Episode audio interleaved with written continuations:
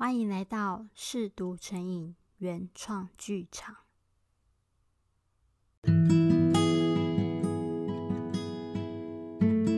我是 Maybe，今天带来的是那些再也无人过问的爱情遗物第四十集。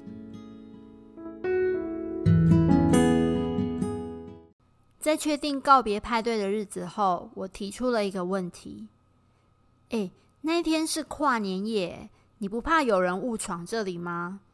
毕竟这里是酒吧，一定会有人想要跑进来开派对吧？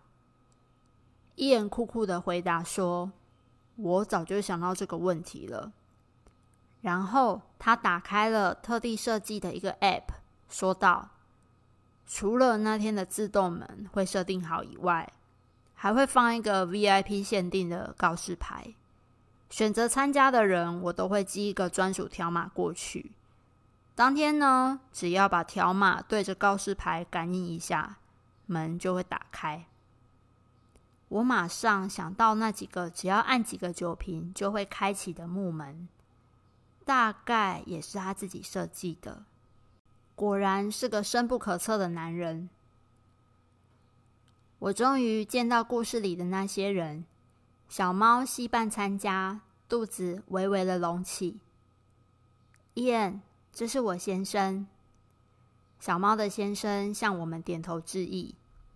小猫，你看起来过得很好，是有好消息了吗？对啊，刚满十九周了。他慈爱的摸摸自己的肚子。哇，恭喜你！不能喝酒的话，这里有柳橙汁、蔓越莓汁可以招待你。谢谢你，伊恩。我终于又找到一个愿意陪我走遍全世界的人了。小猫的脸上挂着微笑，眼泪却还是流了下来。失去了那么认真爱过、原本要牵手一辈子的人，想到的时候还是会忍不住心痛吧。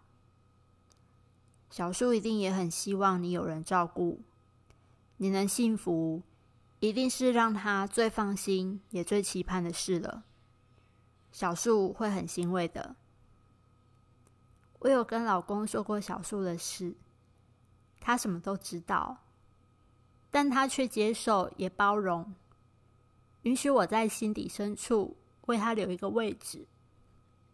我真的很感动。小猫紧握着先生的手，他也温柔的揉揉他的肩膀。真的是太好了。那既然有人要再陪你环游世界，那你的世界地图我要拿回去，未来和老公还有孩子一起把这个世界走完。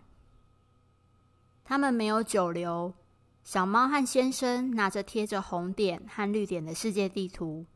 愉快的向我们告辞，他们要回家去，和肚子里的宝宝一家三口温馨的迎接全新的一年。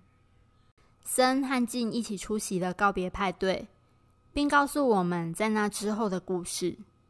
杨当天送静到家后，静鼓起勇气向他告白。可是，一直以来我都把你当成家人呢，可能是伙伴当太久了。我对你真的没有别的想法，对不起，我没有办法跟你在一起。杨最后没有接受进，可是我当下居然没有任何难过的感觉，反而有一种如释重负的轻松，好像悬在心里的一颗大石终于掉下来了。我还蛮庆幸那时候有鼓起勇气告白的，不然我可能到现在都还抱着遗憾，然后一直以为我喜欢着杨。说真的，当时看着森目送我们离去的样子，我好像还比较想要哭。可是这个笨蛋后来也一直不敢跟我联络。森宠溺的敲了静的头一下，为什么啊？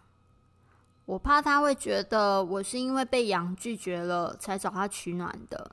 你自己也是笨蛋啊，为什么不跟我联络啊？哎。万一知道你们已经在一起，对我有什么好处啊？万一跟你们联络了，你们要我出来聚聚，我要答应还是拒绝？我根本不想看到自己喜欢的女生跟别人在一起的画面啊！总觉得这样三个人都会很尴尬。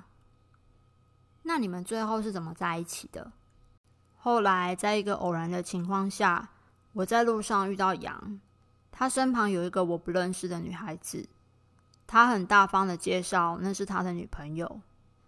虽然我不确定他和静是分手了，还是根本就没有开始，但总之我就知道是时候该和静联络了。这个笨蛋一直很担心我，跟我以前社团最要好的朋友要了当时的地址后，骑了好几个小时的摩托车直接冲来我家。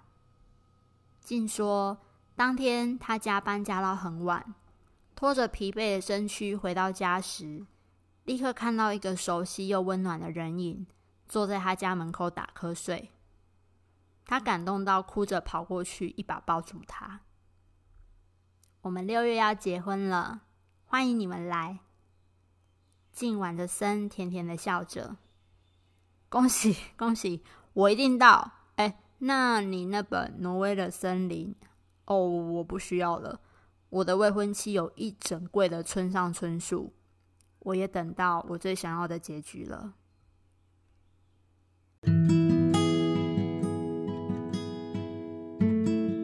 在今天节目的最后，要祝福我的好朋友郑成宇生日快乐！感谢你今天的收听，我们下集再见。